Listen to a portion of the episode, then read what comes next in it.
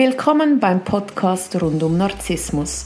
Schonungslos erklären wir dir, wie Narzissmus funktioniert. Wir, Martina Müller und Chris Övre vom Verein für Opfer von Narzissten, geben dir wöchentlich einen Einblick zu diesem Thema. Wir sind auch online für dich da. www.co-narzissmus.com Neue Woche, neuer Podcast. Guten Morgen, Chris. Hallo Martina. Heute möchte ich gerne mit dir die Frage anschauen, wieso ist es so hart, No Contact durchzuziehen? Mhm. Also, fassen wir zusammen. Ich habe mich endlich trennen können oder bin verlassen worden, je nachdem. Und ähm, jetzt, ich leide, ich bin auf Entzug.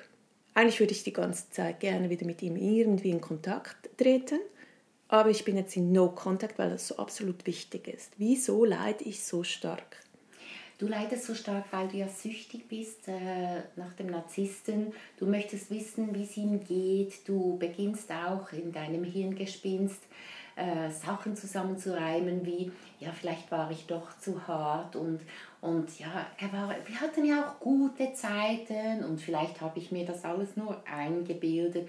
Also man zweifelt im höchsten Maß. Und vielleicht bin ich die Narzisstin, weil vielleicht habe ich falsch reagiert, vielleicht ist es ja gar nicht so. Mhm, diese Selbstzweifel, die sind völlig normal für einen Co-Narzissten, insbesondere in der Phase der Trennung. Er ist ja ein guter Vater, mhm. stellt sich doch jetzt nicht so an. Ja, und es war doch auch, äh, es war ja nicht nur immer schlimm und und eigentlich hatten wir es ja ganz gut.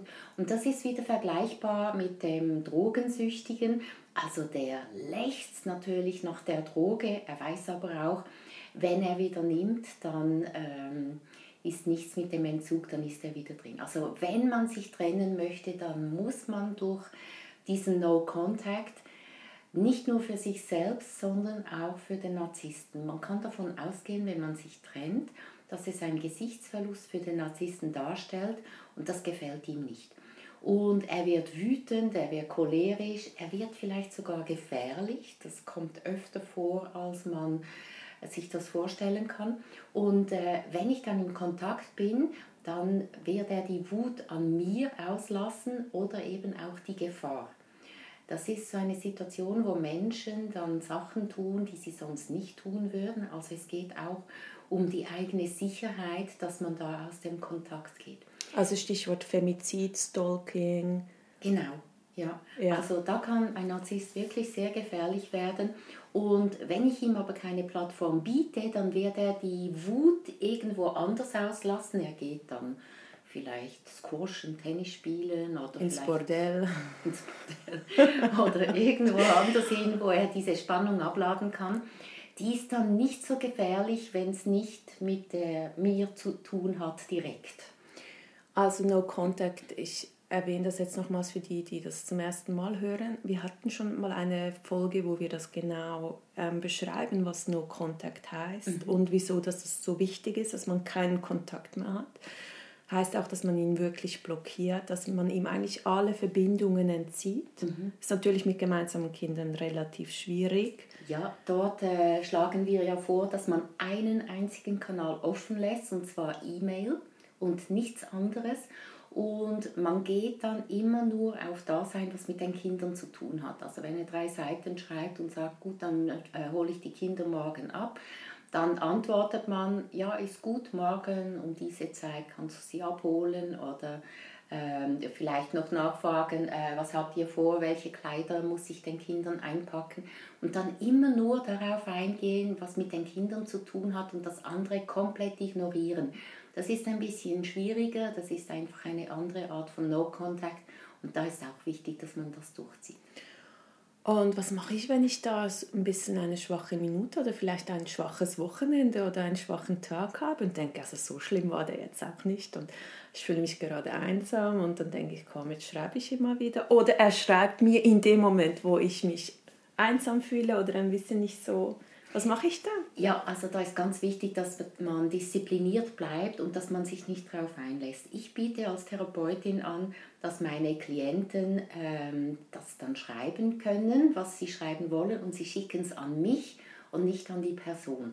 Dann haben sie es geschrieben, in Worte gefasst und losgeschickt und es ist am, an einem guten Ort angekommen. Also ich antworte dann auch nicht drauf. Ich weiß, es ist dann äh, zum Abladen und Sie wissen, es ist in guten Händen und es ist nicht bei der Person gelandet, an die es eigentlich adressiert war. Man kann das auch aufschreiben auf Papier. Äh, da kann man da dann wirklich alles aufschreiben, auch vielleicht Worte, die man sonst nicht benutzt, und dann verbrennen. Das ist auch eine gute Art, weil dann hat man es in Worte gefasst, man hat es zu Papier gebracht und dann verbrennt man es und übergibt es sozusagen dem Geist oder was auch immer. Also schreiben, wenn man wirklich will, aber nicht abschicken und nicht an den Narzissten.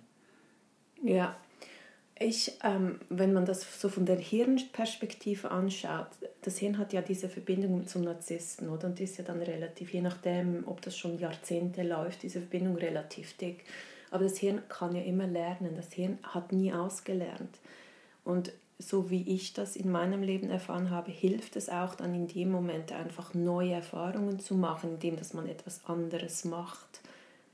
Ja, das ist natürlich auch ein guter Vorschlag, falls das möglich ist, dann ist es sowieso gut, äh, dem Gehirn neue Nahrung zu geben, neue Pfade zu schlagen.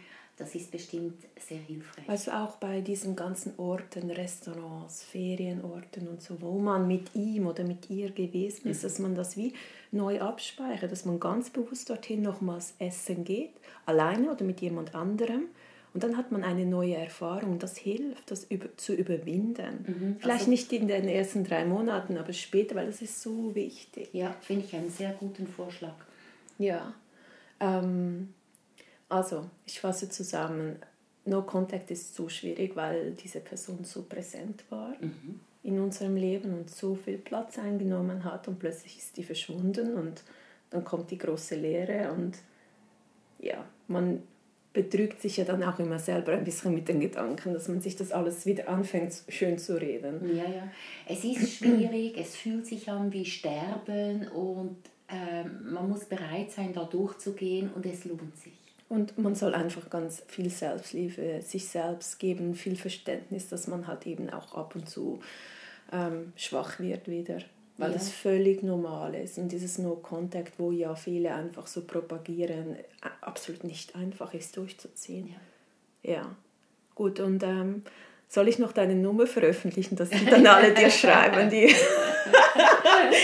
Über die Homepage können äh, uns ja alle kontaktieren. Gut. Das ist co-narzissmus.com. Da findet man alle Infos über uns. Danke vielmals. Dir einen ganz schönen Tag. Dir auch. Danke, tschüss. tschüss.